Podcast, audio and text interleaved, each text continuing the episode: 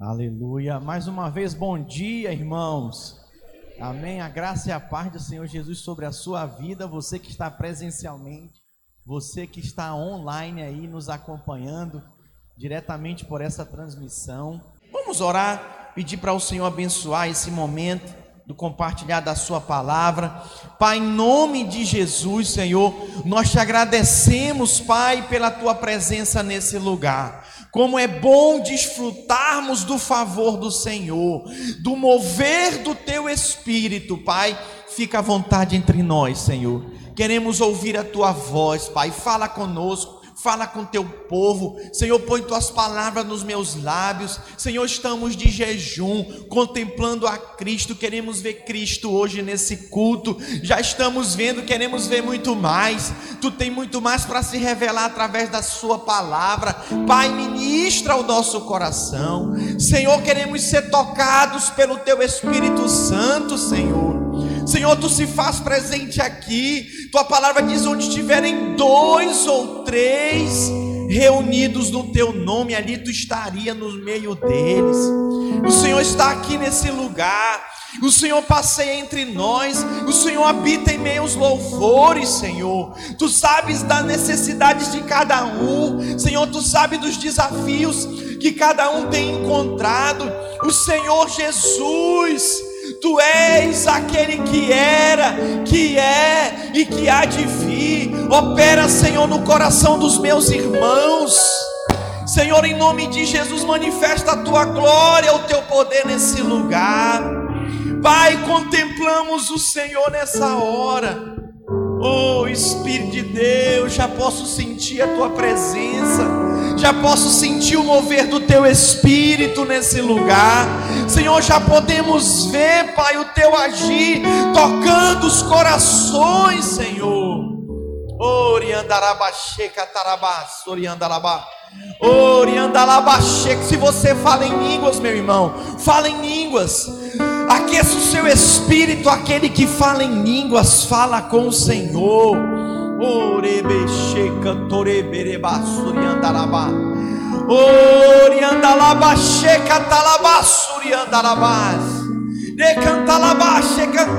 É verdade, você não entende nada, a sua alma fica infrutífera, mas o seu espírito é fortalecido, é tocado. Você não compreende como, mas você só sabe que é assim que acontece na sua vida. Oh, oh, Ele está aqui. Eu sinto mover poderoso de Deus operando na vida dos irmãos. Esse tempo de jejum vai ser um tempo de divisor de águas na tua vida, meu irmão. O Senhor abrirá, o Senhor abrirá o seu bom tesouro sobre você e revelações poderosas na palavra. Você receberá vida, vida de Deus. Eu proclamo nessa manhã olhos abertos para ver. Eu proclamo nessa manhã ouvidos para ouvir da parte de Deus. Oh Espírito Santo de Deus, tu és bem-vindo aqui. Você pode falar para o Espírito Santo isso. Diga para ele, Espírito Santo, tu és bem-vindo aqui. Diga, Espírito Santo, fala comigo, em nome de Jesus em nome de Jesus. Irmãos, eu quero falar hoje sobre o sétimo dia que está aí no seu livro para todos aqueles que estão acompanhando. Eu quero ministrar sobre ver o Senhor, a importância de nós vermos o Senhor agindo na nossa vida. E eu quero usar como base da minha pregação, vai ser uma pregação expositiva. Eu vou passear nesse capítulo 24, do versículo 13 em diante.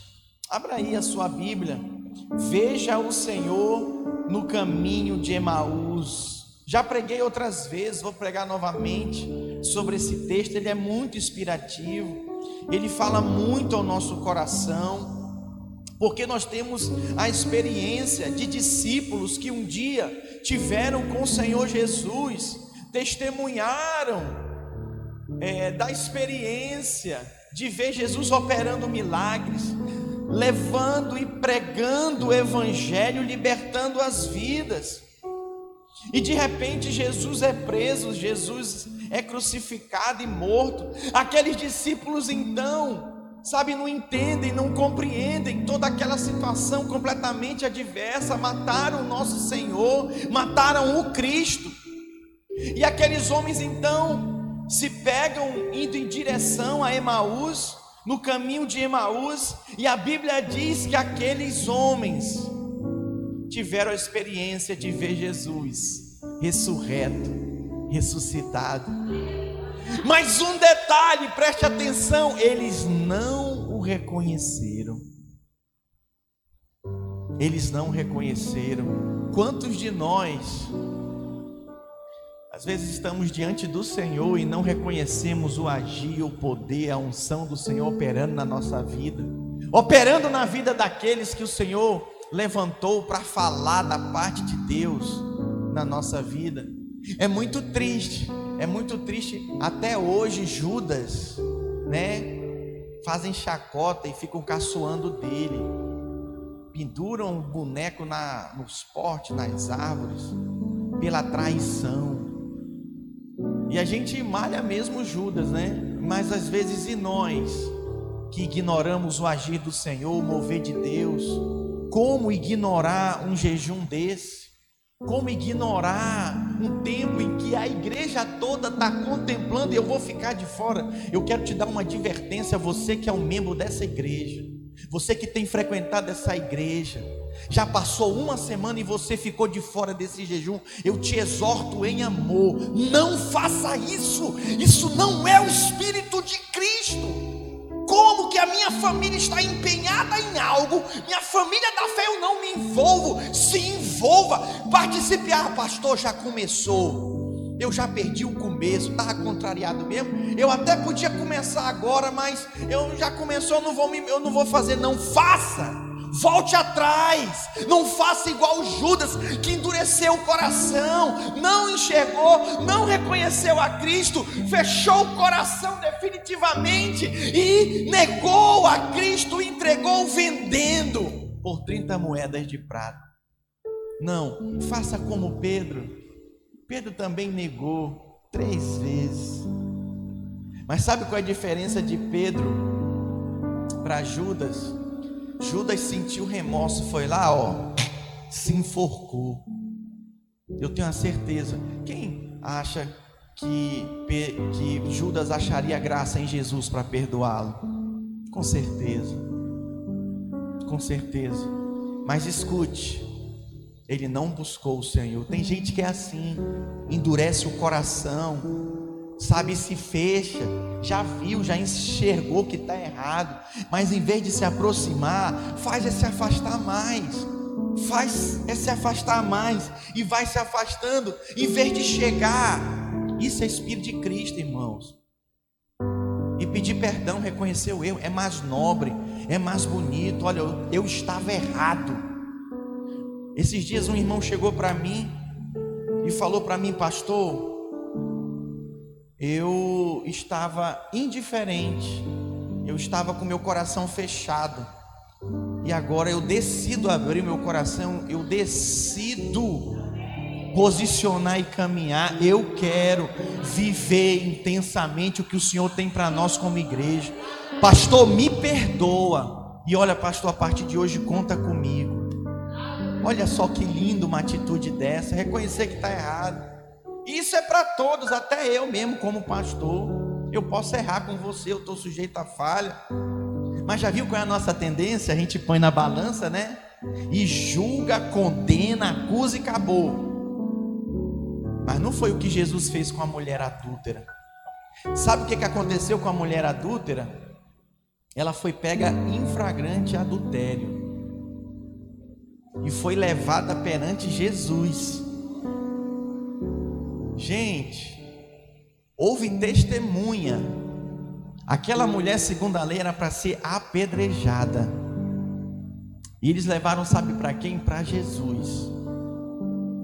E quando Jesus foi questionado sobre a situação dela, ele disse apenas: Quem não tem pecado, atire a primeira pedra.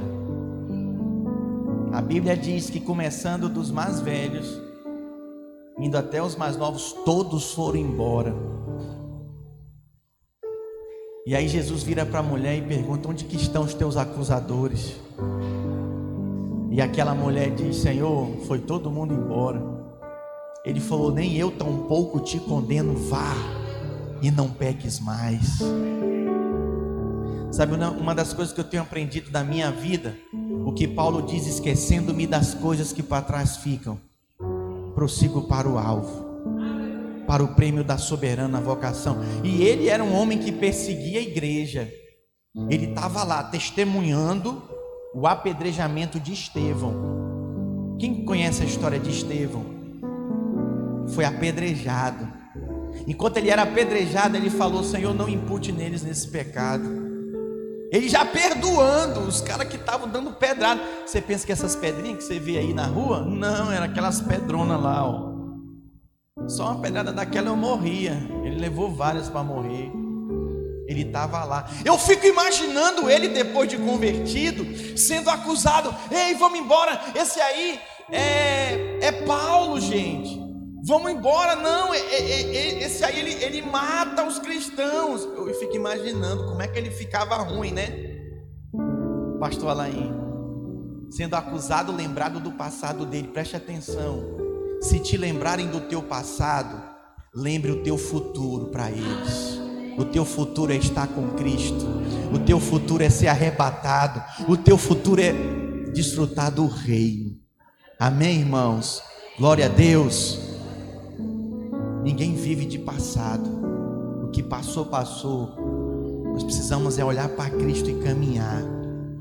Amém? Não importa como você começou, o que importa é como você vai terminar a sua carreira da fé.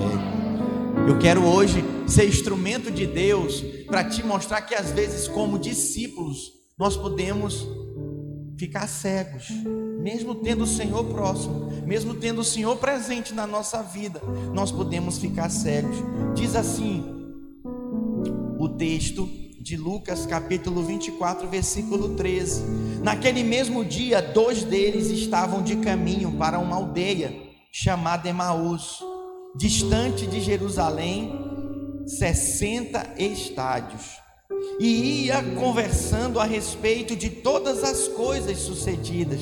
Crente gosta muito de falar, né, compartilhar as coisas que estão acontecendo. Versículo 15. Aconteceu que enquanto conversavam e discutiam, o próprio Jesus se aproximou e ia com eles. Olha que experiência! No terceiro dia, Jesus ressuscita, manifesta-se a esses discípulos. Sabe o que isso aqui me mostra, irmãos? Que o Senhor se faz presente na nossa vida, mesmo quando não estamos enxergando, mesmo quando não estamos vendo o Senhor, mesmo quando estamos, sabe, perdidos em lamentações e choros e prantos. Oh, eu quero dizer para você que Ele está aí, Ele está com você, mesmo em meio à tempestade, Ele é contigo. Creia. Eles não estavam entendendo nada, posso até dizer que esses discípulos estavam confusos. Mas o Senhor Jesus esteve e se manifestou a eles. Versículo 16: Os seus olhos, porém, estavam como impedidos de o reconhecer. Que coisa! Que coisa! Eu, sinceramente, como pastor, eu me guardo e guardo a vida dos irmãos para não expor a vida de ninguém. Mas eu fico impressionado eu me impressiono com pessoas que um dia já tiveram seus olhos abertos, sabe? E de repente, sim, olha, cega, não enxerga nada, não enxerga um palmo na sua frente, fica obcecada por coisas que não são de Deus. E isso é muito lamentável, porque nós somos sujeitos. A Bíblia diz tudo que nós devemos guardar, devemos guardar o nosso coração. E aqueles homens não guardaram o seu coração. Aquele fato de ter perdido Jesus trouxe muita tristeza para eles. Sabe, decepção, Poxa, mataram o Cristo. E aí ele segue dizendo, no versículo 17, passa para mim, por favor. Então lhes perguntou Jesus: Que é isso que vos preocupa? E de que ides tratando à medida que caminhais?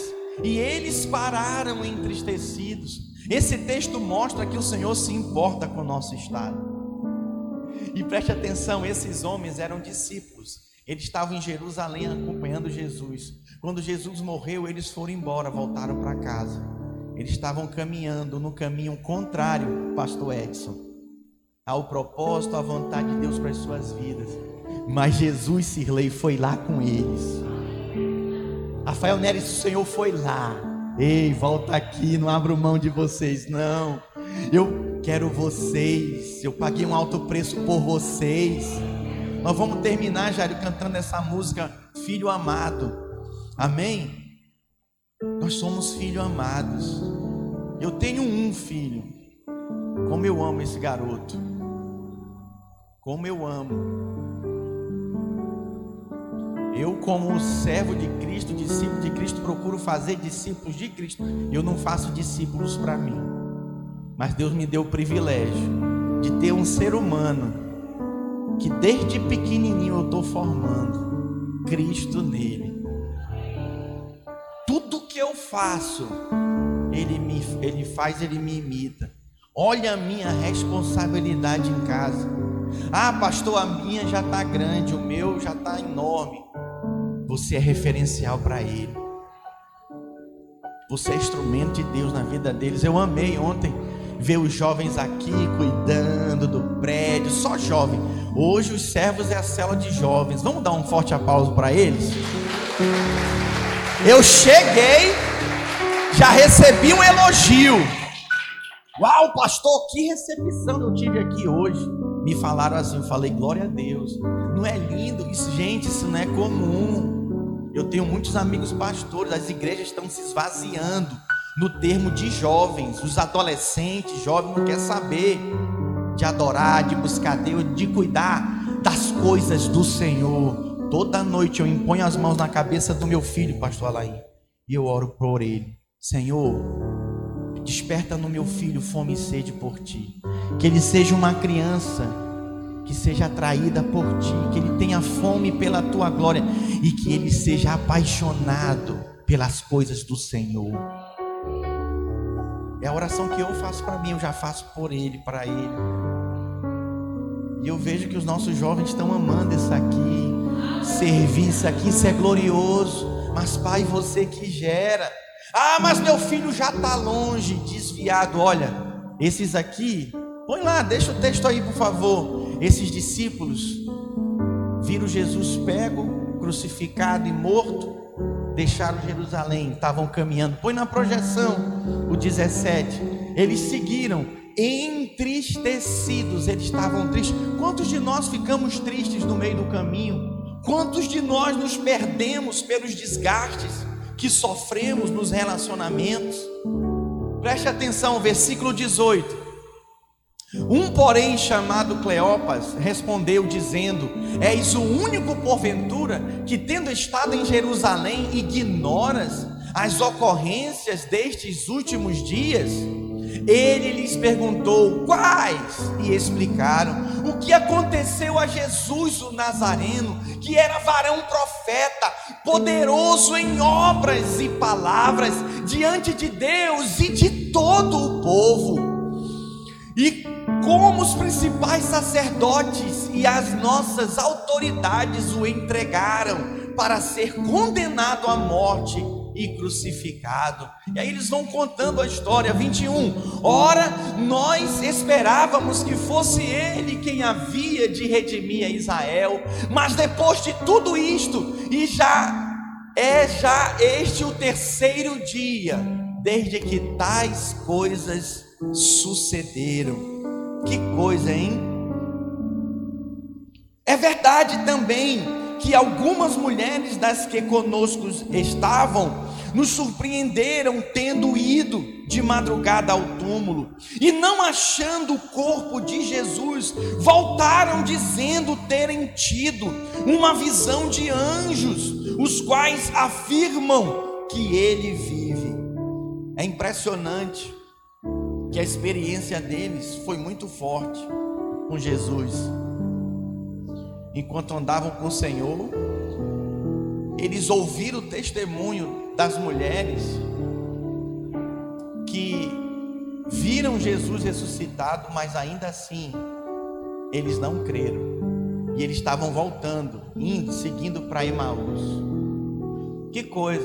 Já viu que quando você está incrédulo, você não acredita no testemunho do seu irmão que testemunha do seu lado. Ontem nós tivemos vários testemunhos aqui de favor de Deus, empresas sendo abertas, negócios prosperando dos irmãos em plena pandemia, gente ficando desempregado, arrumando emprego, poderoso, poderoso. Mas às vezes você, tendo Jesus na sua vida, você não enxerga você não contempla a Cristo, mesmo ali no meio dos irmãos, os irmãos estão testemunhando a ressurreição, a glória, o mover de Deus nas suas vidas, mas você fica indiferente. Esses homens, mesmo depois de ouvir que algumas irmãs viram o Senhor ressuscitado, eles não creram, simplesmente eles foram embora. E foram embora falando de Cristo vivenciando aquele assunto mais triste. Não deixe a tristeza inundar seu coração, porque ela vai produzir, sabe o que em você? Um sentimento de amargura, um sentimento de rancor. E aí você vai caminhar para a indiferença. E sabe o que significa isso? Mas você vai se afastando do Senhor. Porque se nós somos perdoados por Ele, nós devemos perdoar também. Quantas vezes, irmãos? 70 vezes 7. Nós sabemos disso tudo. Mas na hora de praticar, preste atenção, é 70 vezes 7 no dia. No dia. No dia. Então no outro dia é mais 70 vezes 7. Então significa que é impossível viver sem perdoar sem perdoarmos uns aos outros. E para que que você está chegando até aqui já há seis meses, um ano, dois anos, dez anos sem perdoar essa pessoa? Não vai por esse caminho. Versículo 24: De fato, alguns dos nossos foram ao sepulcro e verificaram a exatidão do que disseram as mulheres, mas não o viram. Então lhes disse Jesus: honestos e tardos de coração, para crer tudo o que, nos prof... o que os profetas disseram. Gente, preste atenção aqui. Jesus identificou naquele homem, sabe o que? Incredulidade. A incredulidade impediu o povo de Israel herdar a terra prometida. Sabe quantos anos eles ficaram no deserto? 40 anos. Rodando no deserto por causa da incredulidade. Eles não acreditavam que eles iam conseguir seguir com a vida deles. Eles não, eles não acreditavam que Canaã existia. Eles não conseguiam acreditar que eles iam conseguir sobreviver no deserto, porque eles tinham muita fome. Eles foram incrédulos. Eles foram incrédulos. Eu vou parar, senão eu vou ficar tonto. Eles pereceram. Sabe o que aconteceu? Toda uma geração morreu eu vou repetir de novo: toda uma geração morreu, pereceu por causa da incredulidade, Pastor Alain. Se perdeu. Sabe quem entrou? Só os filhos deles. Deus me livre. Eu quero entrar com a minha família, quero entrar com meus irmãos, eu quero entrar com todo mundo que eu tenho direito e com os nossos filhos também. Eu não abro mão, não, não abra mão, não, meu irmão. Não abra mão, não, não abra mão. Pastor, como é que eu faço para não abrir mão? Rompa com a incredulidade. A primeira coisa, os olhos daqueles homens estavam impedidos de ver, pois o Senhor ainda não era o centro deles, da vida deles. Precisamos centralizar Cristo nas nossas vidas.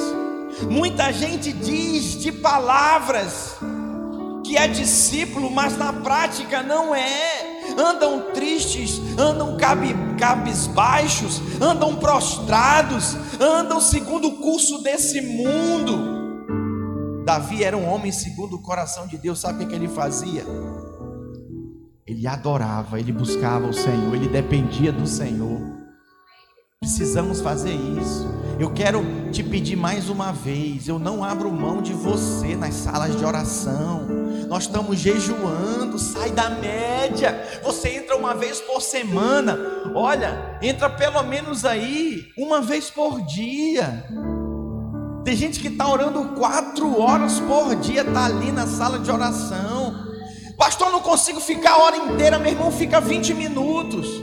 Fica 30 minutos, mas entra. Eu não acredito que de quatro horas você não tem um tempinho para entrar. Sai das redes sociais, sai da internet de ficar passando o negócio para cima. Isso é um vício.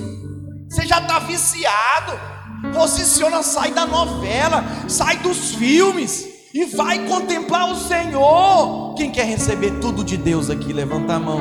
Então faça o que você nunca fez. Posicione-se, rompa. Ah, pastor, minha mulher está tão, está tão desanimada. Aí você está animado? Ela te vê orando, ela te vê lendo a Bíblia, ela te vê posicionado. Ah, pastor, meu marido não quer saber das coisas de Deus. E você, mulher de Deus, quer saber das coisas de Deus? Você está posicionado?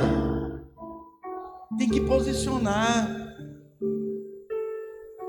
E para as irmãs, Jesus diz na sua palavra, né?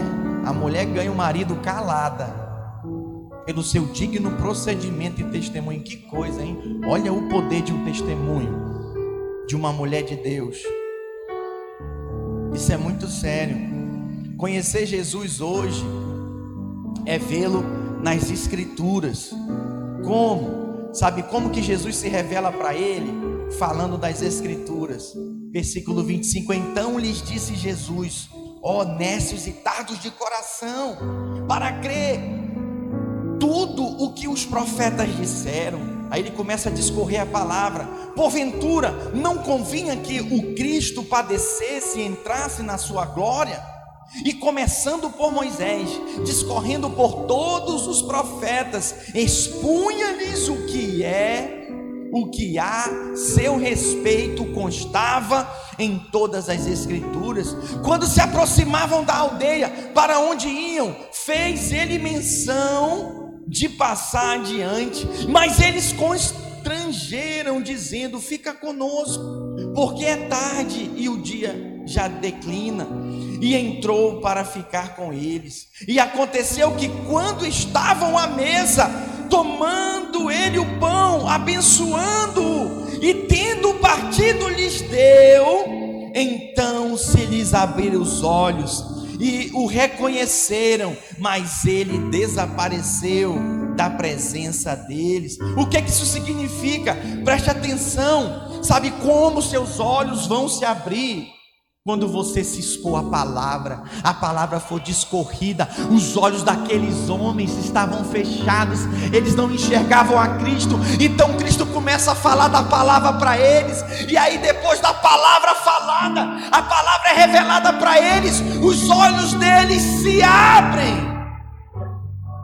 poderosamente, se abrem na sequência, ok? A palavra abriu o entendimento.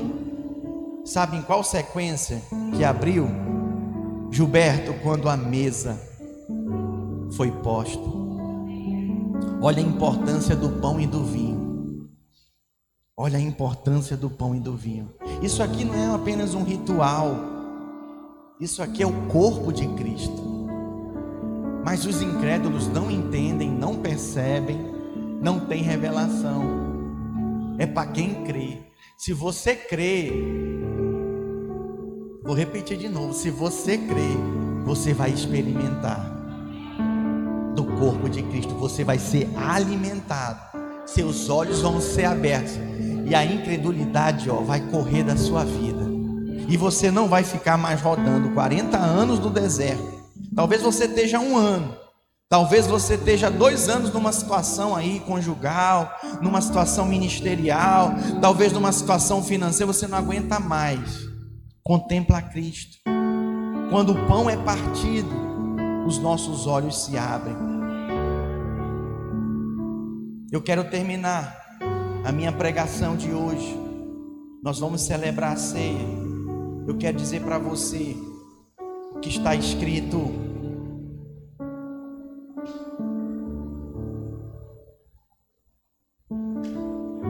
versículo 31. Então se lhes abrir os olhos e o reconheceram, mas ele desapareceu da presença deles. Agora aqui o 32 e disseram um ao outro: porventura, não ardia o coração, quando ele pelo caminho nos falava, quando nos expunha as Escrituras. Palavra dessa você não pode ficar indiferente. Quando você ouve o Evangelho de Cristo, o seu coração queima, o seu, o seu coração arde e você que agora, eu sei, já não quer mais nem saber de emprego. Você já não se lembra mais nem do aluguel que você tem que pagar na segunda-feira. Aquele senhor, aquele proprietário é chato, já te manda mensagem, ó, oh, é hoje, hein? Miserável pecador, né? a prestação tá lá. Eu pago a prestação no meu carro, não sei o que, que acontece. Eu já paguei, eles ficam me mandando mensagem. Eu pago todo dia 4. Até hoje, hoje é dia, hoje é dia, já, já recebi a mensagem aqui, eu já paguei, eles estão mandando, né? Tem gente que é assim, cobra que nem uma beleza. Meu irmão, quando o seu coração arde e queima pelo Senhor, você não quer mais saber de nada, você só quer saber da glória de Deus da presença de Deus é tudo o que importa para você. Eu quero contemplar a Cristo, eu quero viver de Cristo, eu quero transbordar de Cristo, eu quero comer de Cristo, eu quero o Senhor na minha vida. Ah, esse anseio pela glória de Deus, isso faz toda a diferença. Versículo 33. E na mesma hora, levantando-se, voltaram para Jerusalém onde acharam reunidos os onze e os outros com eles, os quais diziam: O Senhor ressuscitou e já apareceu a Simão. Então os dois contaram o que lhes acontecera no caminho e como foram por eles reconhecidos no partir do pão. Hoje nós vamos partir o pão, mas eu quero terminar como eu comecei encenando para você, quando você está incrédulo, quando você perde o propósito, você deixa Jerusalém e você caminha em direção a Emaús. E falando de Cristo, falando do Senhor, mas confuso, não entendendo o que aconteceu lá, o que foi que esses homens fizeram. Quando Jesus lhes apareceu, convenceu eles pela palavra, seus olhos foram abertos, o coração deles queimaram. E eles reconheceram o Senhor, o Senhor desapareceu. O que foi que esses homens fizeram? Voltaram para Jerusalém. Voltaram para Jerusalém. Voltaram para o propósito de Deus. Voltaram para as promessas de Deus. Voltaram, eles voltaram. Como eu comecei, eu quero terminar. Perdoa, libera, vive os propósitos de Deus para sua vida. Também se perdoe. É, se perdoe. Se humilhe, peça perdão em nome. Tem gente que é um orgulho terrível, não pede perdão. Que coisa, persiste no erro. O pessoal gosta muito de brincar com as mulheres, com Eva, né? Tem imagem de gente dizendo que quer pegar Eva no céu quando chega lá, que ela foi a culpada de tudo. A mulher sempre foi muito discriminada, desde o Antigo Testamento e até hoje é no Oriente Médio. E a gente imagina que seja por isso, né? Porque o pecado entrou através de Eva. A serpente enganou ela. E a mulher é meio que rejeitada até hoje em algumas nações. Em outras há uma brincadeira com as mulheres sobre isso. Mas sabe o que é poderoso? Sabe como que o Senhor restaurou isso? Porque foi propósito de Deus. Foi Deus. Lembra que, que Adão disse: Senhor, foi a mulher que tu me deste. Que fez eu pecar também comer desse fruto. Mas sabe o que é poderoso? Os propósitos de Deus, irmãos, não falham. Não funcionou com Eva, ele levanta outra. Sabe o que, que aconteceu? O Senhor consertou tudo. Ele escolhe uma mulher para ser a progenitora de Jesus, Maria. Maria. E ele restaura a imagem da mulher. Tira o seu foco de Eva e ponha o seu foco em Maria, uma mulher comum. O anjo apareceu para ela, tu vai conceber. Mas eu sou desposado, eu não deitei, não deito com homem. Você vai conceber do Espírito de Deus. E aí o noivo dela, quando fica sabendo, ele planeja abandonar. O anjo vai lá, ei, macho, volta. Assume ela. Porque o que foi gerado no ventre dela é do Espírito. E aquela mulher encara essa realidade. Imagina uma mãe solteira hoje, uma menina nova. Já é um escândalo. Imagina naquela época. Que mulher de fibra, que mulher de fé. Tira os seus olhos de Eva. Para de acusar Eva, para de julgar Eva. Põe seus olhos em Maria. Ela conseguiu. Ela nos muda a imagem da mulher as mulheres são bênção. Tem as Evas? Tem. Mas tem também as Marias. Glória a Deus. E eu creio, sabe, pastor Eras, que o Senhor transforma as Evas em Marias. Quem crê aqui também? Mas às vezes é preciso ter, né, não um Adão, né? E também um José, oh Jesus, como Maria foi usada na vida de José preciso ter um homem de Deus de fibra ali também, né? Porque tem mulher que não é fácil lidar com ela, não. Mas tem que ter posicionamento dentro de casa. Eu quero encerrar esse momento, lendo com vocês o versículo 35. Então os dois contaram o que lhes acontecera no caminho e como fora fora por eles reconhecido no partir do pão. Vamos ficar de pé. Queria chamar o pastor Alain, os servos. Sobe aqui, pastor Alain. Nós vamos fazer juntos essa oração. Queria chamar os servos aqui para se posicionarem. Enquanto nós cantamos um cântico, a ceia vai ser servida. Nós vamos cantar esse cântico, Filho amado. Amém. E eu queria que nesse momento agora você esquecesse quem está do seu lado.